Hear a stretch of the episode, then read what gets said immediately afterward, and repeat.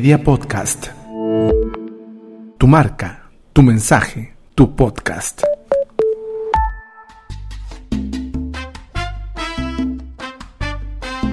Este es el podcast de análisis político semanal. Se tenía que decir.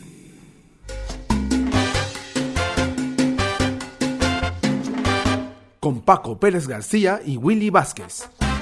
¿Qué tal amigas, amigos? Bienvenidas, bienvenidos a una nueva edición de su podcast Se tenía que decir. Retomamos, volvemos a la carga para comentar como siempre los principales temas de la agenda nacional y también internacional, lo que viene sucediendo a nivel de nuestro país y en otros lugares del mundo que a veces parecieran cosas que ocurren en nuestro país y luego les vamos a contar. Porque yo soy Paco Pérez García, arroba Paco al Sur, y como siempre, como todas las semanas, con nuestro amigo Willy Vázquez, arroba el Paqui, para poder conversar sobre estos temas. Willy, ¿qué tal? ¿Cómo estás? Bienvenido. Hola Paco y hola a todos y todas las que están conectadas, escuchándonos cuando transmitimos esto en vivo y a los que nos escuchan en las principales plataformas de podcast en donde estamos también presentes y agradeciendo siempre el apoyo y pidiéndoles que compartan esta información, compartan este podcast a todos los que lo han hecho ya, vuelvan a hacer, porque esta es la forma de tener otra visión de las noticias diarias, de lo que pasa día a día. Recuerden que los grandes medios de... Eh, obedecen a una línea editorial que quiere implantar cierto tipo de ideas y tenemos aquí a estos espacios chiquititos como este, donde como no dependemos de nadie, no nos, eh, nadie nos marca la agenda, nadie nos paga por hacer esto, podemos hablar libremente. Literalmente, literalmente nadie nos paga. agradecemos nuevamente su apoyo que van a aparecer aquí las cuentas de, uh, bueno, los QRs donde pueden escanear su celular y darnos lo que ustedes crean conveniente por este trabajo que hacemos periodístico en cuentas de Yape, Eplin, en estos QRs o también en el número que Paco nos va a decir, porque yo hasta no me la aprendo. Vamos a estar como el alcalde de Lima, Rafael López Aliaga, que pide dinero a los grandes empresarios. No, mentira. Pueden apoyarnos a través de las cuentas en Yape y Plin al número telefónico 993-898-570. Abren su aplicación de Yape o su aplicación de Plin, ingresan el 993-898-570 y lo que su corazón les eh, mande en ese momento para apoyar esta producción periodística y otras más que también la pueden hacer a través de nuestro Patreon, patreon.com slash espacio libre uno para que se vuelvan patrocinadores, se vuelvan sponsors de nuestros productos, tanto de Espacio Libre como de Media Podcast, para poder continuar con este trabajo y este producto periodístico para llegar de manera independiente y, como bien dice Willy, sin que nadie nos ponga la pauta ni nos marque por dónde nos tenemos que ir, si para la derechita, para la izquierdita o nos quedamos en el centrito, sino decir las cosas cómo tienen que hacerse y cómo se tienen que decir.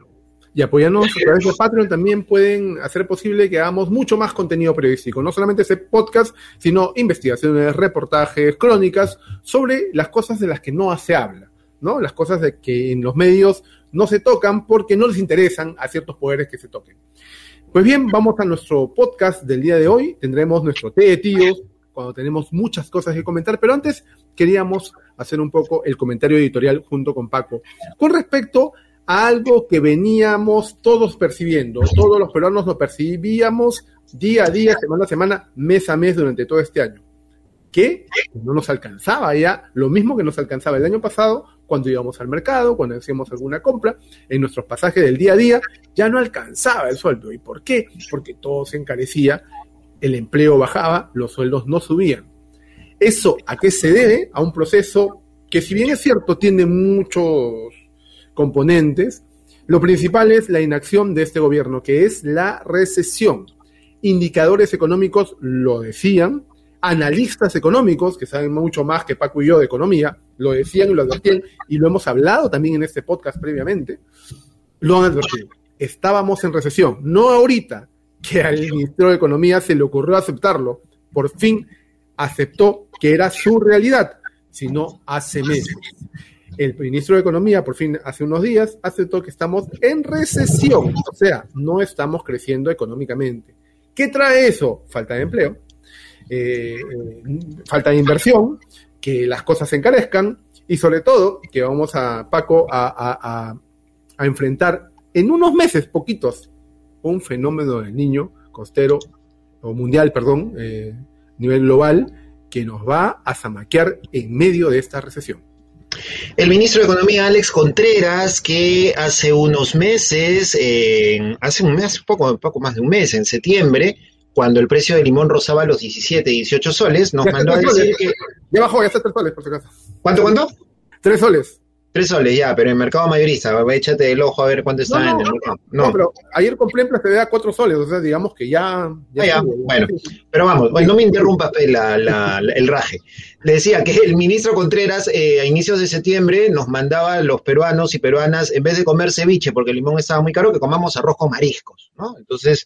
Eh, y que cambiáramos la dieta de todo aquello que tuviera limón para consumir otro tipo de productos, cuando en septiembre, inicio de septiembre, la cosa estaba complicada.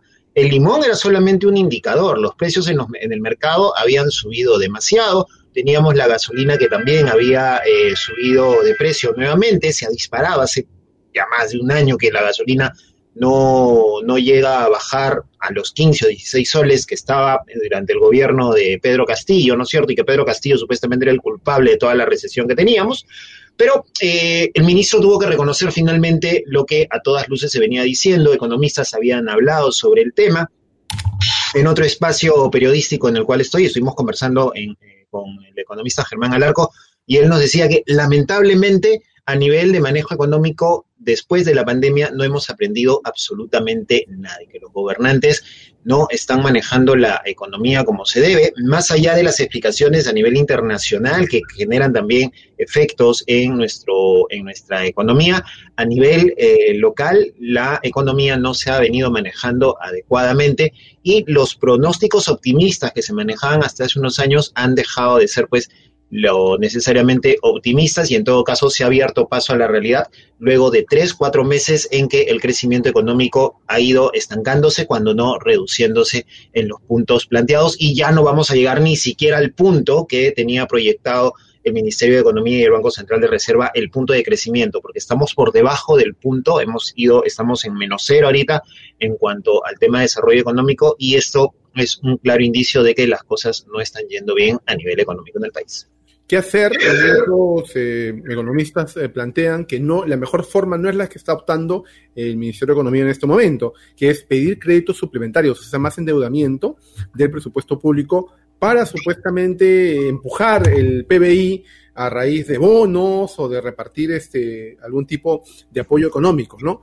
Cuando, por ejemplo, y de repente aquí con Paco por fin vamos a, no coincidir, es generar mucha más eh, inversión eh, privada, pero, en un, pero en, un estado en donde la seguridad jurídica se ve vulnerada, y lo vamos a comentar más adelante, por ejemplo, donde la separación de poderes no se respeta, la inversión privada se contrae. Los grandes inversionistas van a decir, aquí no se respetan las medidas ni, los, eh, la regla de juego y mejor me voy. En vez, este gobierno, de fomentar la inversión privada, destrabar algunas cosas, eh, eh, hacer un poco más de, conversación y de análisis en el tema, por ejemplo, minero, Paco de repente me va a pegar ahorita, no lo sé, pero en general más, mayor inversión minera, pues hay este tipo de, leyes este, económicas un poco conservadoras, ¿no? Vamos a, muy cercano a la izquierda, por cierto. la ultraderecha ahora dice que este, no se movió nada. Eh, sigue siendo Pedro Castillo el que por ahí le, sigue siendo el que gobierna porque está teniendo ideas de izquierda. ¿Cómo van a pedir, más endeudamiento? Tienen que, bueno, ellos también quieren vender toda la inversión privada, que tampoco es un poco la idea. Entonces, ¿qué hacer? Por lo menos los economistas, eh, los más entendidos, dicen la mejor forma de salir de una recesión no es con créditos implementarios, sino todo lo contrario, generar eh, condiciones para que la inversión privada crezca, que este año ha sido bastante negativa. No sé qué opinas tú por ahí, Paco. Sí, o sea, definitivamente eh, se está hablando de la posibilidad de una, o se, se plantean propuestas de una mayor, eh, una apertura, una mayor inversión privada, pero también resulta complicado en un país donde, uno, la estabilidad jurídica no garantiza estos avances y donde tenemos un sistema que está corrompido, lamentablemente mientras exista eh, corrupción en el sistema, hay muchos proyectos que seguramente no van a poder avanzar porque caen en este tema de la corrupción. Aún no terminamos de librarnos del tema Odebrecht, ¿no es cierto? Hay muchas cosas que todavía están ahí eh, pendientes, hay obras que están paralizadas porque precisamente están judicializadas, ¿no es cierto? y eh, esto termina convirtiéndose en un dolor de cabeza eh, tremendo. Tampoco funcionan las medidas populistas del tipo abramos el sistema de pensiones y que la gente saque la plata. No funciona, si bien es cierto, el sistema privado de pensiones es un sistema eh, caduco, ya los mismos representantes de la AFP han, señalado y han dicho que han tenido errores en el proceso, errores que le han costado a la gente, no a ellos, dicho sea de paso. Eh, no es finalmente la solución de decir, abramos la AFP y que todo el mundo saque la, la, plata, porque si ya de por sí te quedas con 150 soles en tu vejez, en el mejor de los casos, ¿con qué te vas a quedar si es que sacas todo ese, ese dinero?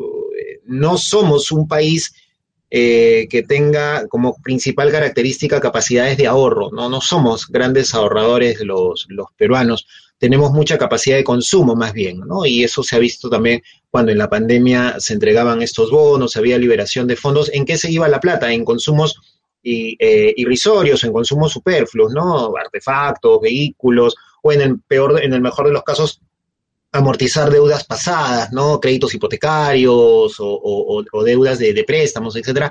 Entonces, eh, resulta bastante, bastante complicado. Entonces, se va a necesitar seguramente algo, no, no, no sé si de magia, pero sí algún tipo de, de estrategia potente que, sirva para poder eh, llamar la atención sobre la mejora económica y no reaccionar cuando las, eh, los inversionistas o cuando las empresas medidoras de riesgo te dicen, oye, tu país está patas para arriba, ¿no? Entonces ahí recién se dan cuenta, ah, sí, sorry, estamos en recesión, ahorita vamos a ver qué hacemos, ¿no?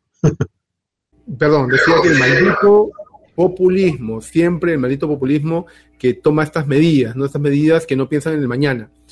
Solo para terminar, en 20 años más o menos, 15, 20 años, la carga social de jubilados en el país va a ser muy grave, porque la mayor cantidad de gente ya se tiró la plata en estos retiros de las AFPs. Ya, ya las AFPs han dicho que un retiro más no soportaría el sistema, ¿no? Porque ya no quedarían sin, sin plata para seguir robando, pero digamos que ya es una advertencia de parte. Pues bien, este es el panorama económico. Lo que queríamos resaltar es este, la tosudez del ministro de, Economía, que después de tanto y tanto y tanto, por fin aceptó la realidad, mirar la realidad, decir que sí, pues estamos en recesión y algo hay que hacer. ¿Qué hacer? Realmente lo que, no lo que está haciendo el gobierno, pero lamentablemente es lo que nos toca. Advertimos nada más, como nosotros recogemos la preocupación de los que saben, los agentes económicos, los analistas económicos, perdón, eh, que el próximo año va a ser un año muy duro, no solamente porque no vamos a crecer, sino porque la recesión se va a eh, agravar y vamos a tener un fenómeno del niño con todo lo que ya hemos vivido en el verano. Acuérdense, han pagado ustedes 21 soles por el kilo de limón, ahora ha bajado, pero va a volver a pasar. Como el limón, la cebolla, el, gas, el gas natural vehicular, el, el GLP, la gasolina, etcétera, la luz y los hidrocarburos y demás. Hay que ajustar los cinturones y estar muy preparados a lo que viene, ¿no? Quizás sea el momento de empujar nuevamente la idea de un cambio de gobierno, quizás podría ser ya este, el hartajo de la gente y que estén todo el, el, la gestión mediocre de Dina Boluarte y de Alberto Tárola eh, empujando a la gente realmente a un hartajo real y que le digan ya, lárguense, no dan más porque no dan puntadas, o sea, no, no, no, no pueden dar un paso firme, ¿no? Alguna política a largo plazo no existe, ni a mediano plazo. Y a corto plazo, tirarse lo que poco que tiene, ¿no? Ya lo hemos visto uh -huh. en lo que ellos están haciendo, porque cero, cero, cero ahorro, cero, cero actitud de avanzar. Lamentable lo que pasa en el Estado, en el gobierno, perdón, bueno, en el Estado también, y los que sufrimos al final somos los ciudadanos. Lamentablemente. Se tenía que decir. ¿Estás buscando una manera efectiva de comunicarte con tu audiencia y aumentar la visibilidad de tu empresa? Media Podcast es una productora de podcast para empresas y organizaciones con más de 5 años de experiencia en la producción de podcasts periodísticos, noticiosos y de negocios. Nuestro equipo ha desarrollado podcasts en organizaciones del Estado, empresas e instituciones. Además contamos con especializaciones en producción de podcasts en Argentina y Alemania trabajamos para ofrecerte producciones de alta calidad. En Media Podcast nos apasiona contar historias que conecten con todas las audiencias. Creamos podcasts que informan, entretienen y aportan. Nuestros podcasts están disponibles en diferentes plataformas de streaming, lo que significa que tu audiencia podrá acceder a ellos desde cualquier lugar y en cualquier momento. ¿Quieres llevar la comunicación de tu empresa al siguiente nivel? Búscanos en redes sociales como Media Podcast PE o escríbenos al 992-753335. Contáctanos hoy mismo para saber cómo podemos ayudarte. Media Podcast. Tu marca, tu mensaje, tu podcast.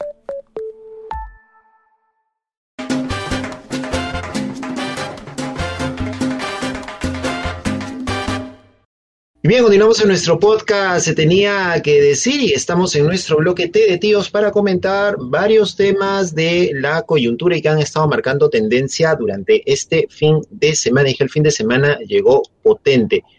Yo quiero tener la suerte de Yaciré Pinedo Vázquez, la amiga de Alberto Tarola, quien nuevamente está en el ojo de la tormenta porque este fin de semana eh, Panorama reveló no solamente imágenes de un vehículo o, o, o, tres veces O con la placa de la presidencia del Consejo de Ministros en la vivienda de la señorita en mención, sino que adicional a ello revelaron, permíteme ponerme los lentes un ratito, revela, es que esté tíos, entonces estamos, estamos tíos. Estamos tíos ya. Eh, revelaron un correo electrónico remitido desde Presidencia del Consejo de Ministros de la oficina de Joan Freddy Miranda Guaita, analista de mercado, de mercado de la Oficina de Abastecimiento de la Presidencia del Consejo de Ministros, donde invitan a Yaciré Pinedo, eh, luego de alguna de las reuniones que mantuvo con Alberto Tarola en la sede de la PCM, eh, le envían este correo solicitándole que envíe su propuesta económica, su CV documentado, su currículo documentado y los formatos adjuntos para la contratación de una persona natural que brinde el servicio de atención administrativa. Este tipo de correos obviamente eh, son eh, dirigidos desde las oficinas del Estado a quienes se encuentran inscritos en el Registro Nacional de Proveedores y que de alguna forma cumplen con algunos requisitos para alguno de los puestos o alguno de los servicios que se están eh, solicitando aparentemente lo que se discute aquí es que la señorita Pinedo no cumple con los requisitos para este, para este servicio que se iba a brindar en la, en la PCM, pero como aparentemente no cumplía con los requisitos, después se consiguió un servicio, un cachuelito en el Ministerio de Defensa, ministerio en el que en algún momento también Alberto Tarola ha estado. Recordemos que él ha estado también por ahí. Entonces, eh, todo gira alrededor de saber si Otaro la mintió, no mintió, si conocía o no conocía a la señorita Pinedo, ¿no es cierto? Y si en todo caso las reuniones que tuvo fueron para cerrar finalmente estos negocios y estos servicios a los cuales tuvo acceso esta señorita sin haber participado en ningún concurso, sin haber presentado seguramente los papeles correspondientes, que es lo que está investigando en este momento la Fiscalía de la Nación. Esos amigos quiero tener yo, amigos como Alberto Tarola. Y lo que llama la atención aquí es el, interés de contratar a la señorita. No se pudo en PCM, pues en defensa también. O sea, hay un seguimiento, ¿no? Ay, las malas lenguas, ustedes, nosotros tenemos que ser periodistas serios antes que las malas lenguas, pero si ya hay algún tipo de comentario que se ha escuchado de varias fuentes de que este señor Otalola tiene muchas amigas por ahí tratando de darle favores, algo habría que indicar acá. ¿Qué ha dicho Otalola con respecto a lo que ha pasado? Dice o sea, ¿qué ha dicho? Que va a colaborar con la, con la, con la fiscalía, porque la fiscalía le ha abierto una investigación de oficio, ha dicho que va, se va a llenar, ha dicho que todo está bien porque debe ser transparente el, el, la labor del gobierno. No, lo que ha dicho es que se está ingresando un peligroso escenario en el cual se tiene información hasta por la marca de lápiz que utilizan los ministros. Informe de gestión. Además, el titular de la PCM cuestionó que se difundan detalles de las investigaciones que tienen carácter de reservado. Dice Otarola, me llama poderosamente la atención que investigaciones de carácter reservado son repartidas a algunos medios de comunicación por algún fiscal cuya sanción exijo. él exige sanciones a los fiscales que lo investigan. Qué raro, ¿dónde, he escuchado eso? ¿Y será que la señora Benavides, que es tan cercana al, régimen, actuará de inmediato? ¿Sancionarán al, al, fiscal que está investigando esto? Porque la señora Benavides es muy agilista para este tipo de, de cosas, ¿no? Para sancionar a fiscales que puedan ser incómodos al, régimen. Lo, lo, he hecho hace un ratito con, con algunas cosas relacionadas a cuellos blancos, a Odebrecht y otras más. Pero eh, qué, qué, lamentable esta declaración de Alberto Tarola, ¿no? O sea, porque finalmente no es, ok, me allano a las investigaciones, por último, ¿no? Hacerla el, hacer la Fujimori Classic. Soy inocente, ¿no? Soy inocente y. O la clásica, que se investigue, que se investigue. Que, se investigue significa que nadie va a investigar nada, ¿no? Y el modus operandi, no se te has dado cuenta, Paco, ¿no? O sea, tú me investigas, yo sigo que se, te sancione. Tú me investigas, yo presento un recurso para evitar la investigación. Hablo de la propia fiscal de la Nación con el proceso que tiene la Junta Nacional de Justicia y hablo de la presidenta Boluarte con respecto a, los fiscales que investigan también en este tema, en este tema de las, los fallecidos en las protestas sociales de finales del año pasado, principios de este año. Es un poco el modus operandi, ¿no? Cuando la presidenta de la República ha dado declaraciones, también se ha mostrado tan dura como Tarola está haciéndolo con la prensa, y eso es peligrosísimo, ¿no? Se filtra la prensa y, y, y, y, Boluarte, perdón, dice, este, deben, la prensa debe tomar las cosas con un tono más amable, por favor, no le gusta a ninguno de los dos la fiscalización de la prensa, que en realidad no está está, está ahí en realidad para eso. Nosotros aquí, los periodistas, estamos para fastidiar el poder, no para pasarles la flanela. A nadie, a nadie que en realidad, a nadie que en realidad ostente un poco de poder, ¿no? Porque hace una semana la señora Amuruz, por ejemplo, decía, a mí no me pregunten de esas cosas de la fiesta y lo del asesinato en, la fiesta, a mí pregúntenme de cosas de mi trabajo. ¿Cuál trabajo, señora? Si nuestra chamba finalmente es fiscalizar por, o investigar por qué usted estuvo en una reunión donde hubo un asesinato, por qué dijo que sí estuvo, después dijo que no, o al revés. Entonces, pareciera que a las instancias de poder no les está gustando el trabajo eh, periodístico y aparentemente tal parece que en los medios de comunicación tradicionales también están empezando a darse cuenta de que esto no podría jalar mucho más y ya vemos a medios como Willax, por ejemplo, que están empezando a fustigar a los, a los ministros e investigarlos. Hace unos días eh, o, ayer ha sido, creo, que Willax, a un reportero de Willax, la gente de seguridad de la ministra Jania Pérez de Cuellar se lo llevó de encuentro y casi por poco lo mete en una casa cuando este estuvo preguntándole también por el tema de los chifas y toda la, comida y los suplementos nutricionales que se compran con el dinero de la, de la caja chica del, Ministerio de Vivienda. Entonces pareciera, no, no soy hincha de, de Willax, pero pareciera que ya estos medios también están empezando a darse cuenta que si siguen respaldando al régimen, a esta coalición gobernista, Congreso eh, Palacio, Congreso Boluarte, Congreso Tarola, van a terminar quemándose más todavía. Mucho más Claro, entonces finalmente la chamba de todo periodista es investigar, fiscalizar, ser incómodo, ¿no es cierto? Porque hay que escoger y buscar muchas explicaciones que la gente necesita y en este caso el señor Otarol, en vez de fustigar a los fiscales, en vez de amenazarlos soslayadamente, debería eh, asumir la responsabilidad, ¿no? En cualquier lado, en cualquier país normal, personas como Amuruz, como Taro, la, misma Jania Pérez de Cuellar, en situaciones de este tipo, hace rato deberían haber dado un paso al costado. El ministro, el ministro de Economía, reconociendo tres meses después que estamos en recesión, hace rato que debería haber dado un paso al costado. Pero como estamos en Perú, en el Perú de Boluarte, de Otárola y de este Congreso impresentable, entonces cualquier cosa puede pasar. Y, la, y, este, mm, esta sacada de cuerpo, también la he visto en Perú 21 y en Expreso últimamente. Ojo que hay un, indicador también, ¿no? Porque Willax, Expreso Perú 21, no eh, responde como nosotros a una pasión o a un, a un, a un este, entrega por la verdad y por la información y por el periodismo, no. Responden una agenda. Ojo con eso, hay un mensaje muy importante. Bien, vamos a ver qué pasa en este tema, le, haremos seguimiento, a ver qué es lo que pasa más adelante. Pero tenemos otro tema más, Paco. La Junta Nacional de Justicia es un tema que hemos tomado como banderado también porque lo hemos tocado en varios episodios de este podcast. Parece que el zarpazo final está por llegar. Lo escandaloso que pasó hace unos días fue el informe que la evaluación técnica de la Comisión de Justicia elaboró con respecto a lo que se pedía del actuar de los eh, magistrados de la Junta Nacional de Justicia, en donde no encontraron ninguna falta grave para poder ser sancionados. Después de un trabajo minucioso, porque eso es lo que hace la, el, ente técnico, el soporte técnico de, la, de las comisiones investigadoras, las comisiones ordinarias del Congreso, eh, establecen informes, ¿no? sustentados, porque los que chambean no son los periodistas, los que chambean son los asesores. Los congresistas, perdón. Los congresistas, perdón. los periodistas tampoco, pero los congresistas. No, los periodistas sí chambeamos un poquito más. Los, congresistas no son los que chambean, chambean los asesores, asesores claro. la comisión, ojo que las comisiones también tienen asesores. Los congresistas tienen asesores en sus oficinas, las comisiones también tienen asesores y por lo general son personas capacitadas para ello.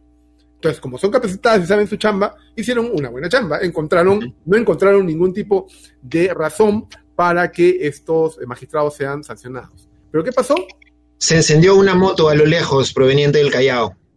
y vino la congresista Chirino rápidamente a decir, no, ese no vale ese informe, vamos a hacer otro. ¿Y qué hicieron? En horitas hicieron una, un informe en donde encontraron todas las faltas, todas, todas metieron una más, o sea, ya no sabían qué hacer para justificar su fin, que es sacar a todos de encima, no los necesitan, no, o sea, son un obstáculo para lo que quieren hacer. Entonces, ahora están esperando votar en el Congreso este informe, que se aprobó con cargo a redacción, o sea, no aprobaron ningún informe escrito, era una hoja bon llenada a mano, donde se encontró todo tipo de falta grave. Hasta ahorita, Paco, yo no me entero, no me entero, ni entiendo, ni sé qué es una falta grave seguir en un, en un cargo para el cual tú juramentaste cumplir cinco años y quedarte los cinco años es una falta grave. Exhortar a, la, a, otro poder del Estado, ¿qué es exhortar? Es obligar, ponerte una pistola para que haga lo que yo digo, eso es exhortar. ¿Conocen el, el, significado de la palabra exhortar? ¿Qué es falta grave? Entonces no me queda claro exactamente a qué ellos le dicen, ¿no? Falta grave. Y eso es lo que han aprobado en la Comisión de Justicia. ¿no? Lamentable lo que pueda pasar ahora en el Pleno del Congreso. No sé lo que vaya a pasar porque necesitan 83 votos para aprobar ese informe. ¿no? El periodista Martín Hidalgo, eh, periodista del diario El Comercio, tiene una cuenta en Telegram, tiene un canal en Telegram donde remite informaciones, hace algunos análisis de la situación parlamentaria. Y él había eh, señalado el mismo, al día siguiente que se aprobó este informe de Marras en la Comisión de Justicia, que hay preocupación por parte de los líderes partidarios de las bancadas que han aprobado esta, esta moción, porque aparentemente ni César Acuña, no lo menciona con nombre y apellido, pero lo digo yo, ni César Acuña ni Keiko Fujimori quieren comerse el sapo de decir que se han tumbado a la Junta Nacional de Justicia, ni que se comprueben las intenciones que hay detrás de copar la Junta Nacional de Justicia para luego, junto con el defensor del pueblo, que también han colocado ellos, nombrar a los nuevos jueces y fiscales, que precisamente van a haber muchos casos en los cuales están implicados no solamente congresistas actuales, sino también congresistas anteriores y también los mismos líderes de los partidos, ¿no cierto? Entonces hay muchos temas ahí que están calientes y que aparentemente, según señala el periodista Martín Hidalgo, los líderes de los partidos no quieren quemarse o no quieren ser, decir, ¿no? De frente, nosotros no somos los responsables, ¿no? Entonces, aparentemente no se llegaría, es lo que ha dicho Martín Hidalgo, no se llegaría, por lo menos hasta el fin de semana, a la cantidad de votos necesaria. Por eso es que el informe no pasó al Pleno de manera urgente, sino que van a seguir negociando hasta el siguiente Pleno, que sospecho, supongo debe ser esta semana, no estoy seguro si esta ya semana de representación o no, pero eh, el siguiente Pleno debería verse este informe si es que tienen los votos necesarios. Este Congreso se maneja en eso, a punta de negociación y a punta de este tipo de, cosas que eh, señalan a ver si es que tienen los votos necesarios para eh, deshacerse de sus rivales o enemigos políticos. ¿no? Y, y depende de eso en todo lo que están haciendo ahorita, ¿no? En cada una de las tropelías que cometen, aplican la fuerza de los votos. Y en todo caso, se demoran un poquito para poder negociar. ¿Y qué negocian atrás? Eso es lo que habría que ver cuál es lo que pasa, qué, qué, qué es lo que hay atrás, qué, qué motivaciones tienen atrás, qué es lo que están negociando detrás y qué nos van a enyucar luego detrás. Lamentablemente lo vamos a saber cuando ya es demasiado tarde para actuar. quizás esta gente están esperando, Paco, el próximo partido de Perú, ¿no? En donde todos estemos maldiciendo a Reynoso porque vamos a perder en Bolivia, es lo más probable que perdamos en Bolivia. Eh, y maldecir a Reynoso y ahí aprueban. Sabes que yo tengo una, una teoría un poco no sé, me gustaría que no fuera, que no fuera verdad, pero creo y sospecho que la gente no está reaccionando porque el tema de la Junta Nacional de Justicia no es un tema que sientan cercano. O sea, hubo una encuesta del Instituto de Estudios Peruanos, me parece, no hace mucho, que decía que había un porcentaje importante de la gente que no estaba enterada del tema. ¿Cierto? Porque a mí, a, mí, a mí que me afecta que se tumben a los caballeros de la Junta Nacional de Justicia. no me afecta. Porque yo no soy juez, no soy abogado, no tengo ningún caso en el Judicial, estoy día a día buscando chamba para poder mantener a mi familia o poder comer. Entonces, creo que por ahí no va el tema, no, no hay una indignación de la gente porque creo que no se está entendiendo, no se está sintiendo qué tanto este atropello de poderes, ¿no es cierto?, que está ejecutando el Congreso puede afectar la estabilidad de un, de un país y esto podría afectarlo de una fuerte manera porque, repito, esta Junta Nacional de Justicia es la encargada de elegir a los próximos jueces fiscales y adicional también a los próximos jefes de las autoridades electorales. Lo hemos venido diciendo desde hace varias semanas, varios meses. Si esta Junta Nacional de Justicia sale se pone gente que responda a favores políticos, ¿a qué tipo de autoridades electorales van a escoger? Autoridades electorales que puedan solventar el mentado fraude que nunca hubo, pero esta vez sí en beneficio de un sector distinto al que ganó el 2021, distinto al que ganó el 2016. Cuando la gente se dé cuenta de que le van a meter la yuca poniendo el candidato que ellos no votaron, creo que va a ser un poquitín tarde para la reacción. Y ahí va a arder realmente, ¿no? Toda esta forma de atropello contra la ciudadanía que está haciendo, las autoridades están haciendo tanto el Ejecutivo como el Legislativo, pero el Legislativo en particular, están generando el hartazgo total. No hablamos de Lima, dejemos la burbuja de Lima de una vez por todas. Lima no es el Perú y había que entenderlo de una sola vez. En regiones donde la cosa está ardiendo realmente, se está levantando una indignación que va a tener, ya lo creo que lo dije en este podcast, un Milei con una mezcla de Milei con Antauro. Y va a ser popular, va a ser caudillo, va a ser lo más popular que sea. Y no van a dejar, esta toma de los entes electorales no va a dejar que este señor pase. Cuando no, cuando el pata sea realmente un alguien que arrasa muchos votos y no lo vean reflejado en los resultados, porque obviamente van a evitar que eso sea, ahí los quiero ver. Y ahí vamos a estar todos en problemas. Si no digan que no nos admitimos, le dan replay a este podcast, a este capítulo y a este episodios anteriores, anteriores en donde hemos advertido que esto pasará. Por eso, amigo que escuchas, a mi amiga que nos escuchas, es importante que te involucres también en lo que está pasando.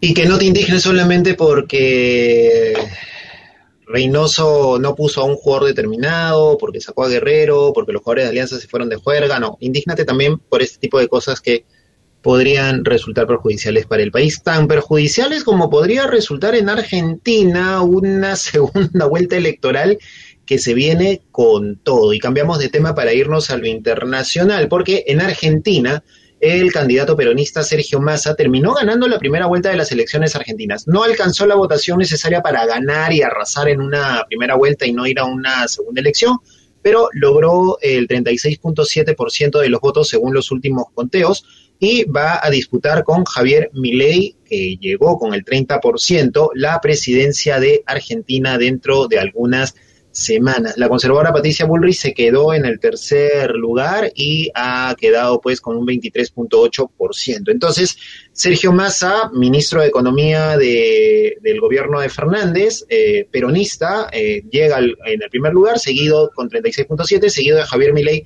con 30%, pero la sorpresa ha sido el voto, el voto de Javier Milei, porque aparentemente en los cálculos de este sector, de este señor estrambótico él, por usar un término bastante amable y family friendly, eh, tenía pensado, ¿no es cierto? Sus seguidores tenían pensado, incluyendo la señora Chirinos y otros, otros, este, mileitistas más que se han ido desde acá, eh, que Milei ganaba, que arrasaba con todo en la primera vuelta y que en el peor de los casos terminaba pasando a la segunda vuelta, pero en el primer lugar. Y esto por la fantasía de lo que ocurrió en las elecciones primarias. En las elecciones primarias, creo que ya lo habíamos comentado en algún episodio, Milei terminó ganando eh, con un porcentaje bastante alto, pero dentro de su círculo. O sea, de todos los partidos fue el que más porcentaje de votos tuvo, pero porque seguramente hubo una mayor cantidad de votación, ¿no es cierto?, en comparación con los otros partidos, porque recordemos que las primarias son voluntarias, son son, voluntarias, no, no son obligatorias, al igual que la votación nacional, no, no, es, no es obligatoria. ¿Cuándo será así en el Perú? No lo sabemos. 74% de gente ha ido a votar y de ese 74%, 36 dijo que Massa va, Massa va a la segunda vuelta junto con Milei que pasa a la segunda. Y ese segundo lugar y ese no haber arrasado en la primera vuelta, aparentemente ha sido un baldazo de agua fría para los intereses de este ultraconservador, ultra loco, ultraviolento, ¿qué, qué es? No, no, no tiene, no, no, no tiene, perdonando el sacrilegio de la canción del grupo Los Violadores, ¿no? Pero no, no tiene ninguna eh, ideología marcada y ese es un tiro al aire en realidad, no solamente para Argentina, sino para los países donde han pasado este tipo de personajes como Bolsonaro, el mismo Donald Trump, Bukele en Centroamérica, etcétera. Entonces, ¿cómo es la cosa? Que hicieron además, en comparación con, quienes nombras, a Bolsonaro y, Donald Trump, lo mismo que pasó con ellos, ¿no? Este, eh, comenzó a hablar de fraude cuando vio que no las encuestas no lo, o la intención de voto no lo beneficiaba. Me suena. Eh, es conocido por acá también, ¿no? Algo me suena por aquí en Perú. Eh, lo que pasa, lo que va a pasar ahora en Argentina es que obligatoriamente, a, nuestro parecer, al menos a mi parecer, Milei se va a tener que moderar, porque va a tener que ir a buscar un voto que le fue esquivo antes. O sea, ahorita ya lo ha dicho él, ¿no? Ha dicho que ya se acabó la primera vuelta, ya hay que cambiar de, discurso, hay que buscar el consenso, ¿no? No solamente por, por el otro lado, este, Sergio Massa ha hablado de una candidatura de consenso, de unidad nacional, qué sé yo, y Milei ha ido a, abrazar, digamos, a todos los perdedores de Bullrich, ¿no? Que es, un poco el bolsón que podría apoyarlo. Porque sabe que haciéndose loco y gritando y queriendo desaparecer ministerios, este, ya hasta aquí es lo máximo que llegó. O sea, ahorita van a, recordemos que en, Argentina se vive una crisis económica muy fuerte, pero el sistema eh, estatal de subsidio y apoyo a todo el mundo funciona mal que bien, pero funciona, ¿no? Y lo venden como derechos adquiridos. Entonces, ahorita va a comenzar una campaña del miedo que este señor te va a quitar tus derechos, así que tienes que votar por quizás una cosa que tampoco yo entiendo mucho, ¿no? Eh, eh, muchos analistas lo han dicho también. Sergio Massa es el ministro de Economía de la debacle económica argentina última y ha sido el más votado en las elecciones, ¿no? Decían en redes sociales que es como que César Vázquez Bazán, que fue ministro de Economía del primer gobierno de García, hubiera postulado en las elecciones para suceder a Alan García. Me acuerdo mucho la, la imitación que le hacía. Me parece mucho que era Jorge Benavides, que salía todo ¿Están ahí? Sí, aquí estamos. Genial. Este chiste es muy boomer, la verdad. Hablo de risas de salsa de los Este, claro, una cosa sí, era una, es una debacle económica la que hay en Argentina ahorita, culpable del ministro de Economía actual. Y es el que ha ganado, ha tenido la mayoría de, votos en, en, la elección. Pues bien, ya salió con su campaña, su cruzada de un, una candidatura de... De ancha base y de, que todos apoyen. Y mi ley va a tratar, al parecer, por ahí va a ir a moderarse y a tratar de vender bien la idea económica de la dolarización y de que este, empequeñecer el aparato estatal para poder salir de la crisis. ¿Qué pasará? Nadie lo sabe. Y, es un chiste porque eh, mi ley entró pateando a todo mundo, pues, ¿no? O sea, para él ni la izquierda, ni el sector conservador, ni los chetos, como le llaman en Argentina, lo que nosotros llamamos los pitucos, los millonarios, eh, eran la alternativa. Y es precisamente a esos chetos a los que ahora mi ley hace el llamado de tender la mano y decirles, oye, vamos juntos contra el peronismo, ¿no? O sea, es un poco yuca porque cómo convences a la gente a la que insultaste, a la gente a la que maldeaste, a la gente que me Me hace acordar un poco, salvando las distancias, a la elección del 2016, ¿fue? Bueno, ganó PPK 2016, ¿no? La del 2016 cuando PPK para la segunda vuelta agarra y pide un llamado a la gente de la izquierda para votar contra Keiko Fujimori, cuando a la principal lideresa de la izquierda le insultó, le dijo terruca, le dijo de todo, a los izquierdistas les dijo vagos, en fin, una serie de cosas. O sea, eh, eh, y es que en política hay que saber hilar fino, o sea, el papel de radical no, no, no queda, porque después vas a necesitar de esos votos, y mi ley necesita ahora esos votos de, esta casta que llamaba él eh, para poder ganarle a, a, Massa y poder obtener el triunfo que hasta ahora le, es esquivo en esta, en esta elección. ¿Cómo va a poder convencerlos? Habría que ver, tienen un mes más o menos, las elecciones, la segunda vuelta es el 15, quincena de noviembre, bueno, tiene menos de un mes en realidad. Y es muy es bien acotado son los tiempos en Argentina, porque si la elección es en 15 de noviembre, el 10 de diciembre asume el nuevo presidente de Argentina, y lo sé porque el 10 de diciembre es mi cumpleaños. Por eso, No, no porque, no por otra cosa. Entonces, es muy acotado, muy poco el tiempo, ¿no? Yo sé, y lo hemos dicho siempre aquí, este, en programas pasados, en proyectos eh, diferentes con Paco, un día en el, en el Perú eh, son 100 días en Suiza, en Europa, pero en Argentina se vive a otro ritmo. Vamos a ver, ¿será suficiente? ¿Les alcanzará el tiempo? ¿Están contra el reloj? Desde ahorita ya, desde hoy día, donde se pensaba que los mercados iban a hacer crack por los resultados de ayer, felizmente no. Las inversiones se han mantenido, es lo que he leído en la mañana temprano, en reportes internacionales, y veremos cómo responde la gente. No podemos vaticinar nada. Quisiéramos que, bueno, ni uno ni otro, ¿no? O sea, mi ley definitivamente sería un crack total en Argentina, un crack de, de, romperse, no un crack de romperla, sino de romperse todo. Y por otro lado, condenarlos al peronismo nuevamente con todo lo que está bien, han pasado últimamente, tampoco es bueno. Entre el SIDA y el cáncer, no sé, lamentablemente no sé. Pero los analistas, los analistas más conservadores en, bueno, en Argentina señalan que el balotaje del 15 de noviembre va a ser bien reñido y que se va a discutir y se va a debatir voto a voto. Y ahí seguramente otra vez vamos a volver a tener este aparataje de la posverdad diciendo que va a haber fraude, que les han robado los votos, etcétera, etcétera, y etcétera, tanto de un lado como del otro, y va a ser una cosa bien complicada. La tienen, la tienen dura los argentinos, la tienen complicada los argentinos. Eso, para Eso les pasa por ganarnos acá. la culpa. El chiquillo que salió corriendo a tomarse la foto con. Pues Ogalés, héroe nacional. Lamentable también. Bien, pues aquí, tíos, volvemos con el final del podcast.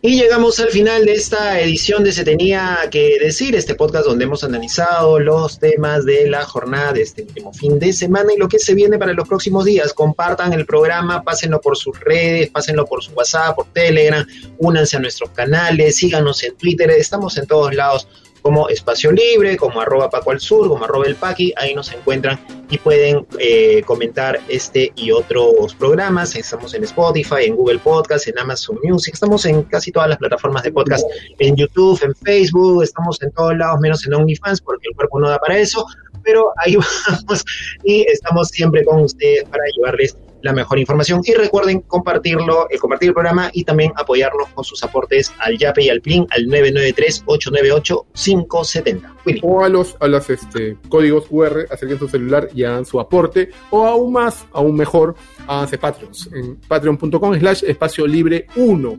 Sigan compartiendo esto, sigan compartiendo los bytes que, que vamos a compartir sigan pasando este audio a todo aquel que quiera escuchar una visión diferente de las noticias. Nos volvemos a escuchar y nos volvemos a ver la próxima semana. Muchas gracias.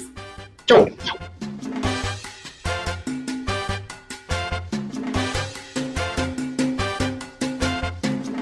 Hasta aquí el podcast de análisis político semanal Se tenía que decir, una producción de Paquimedia Comunicaciones y Espacio Libre. Puedes escuchar todos nuestros episodios en Spotify y YouTube.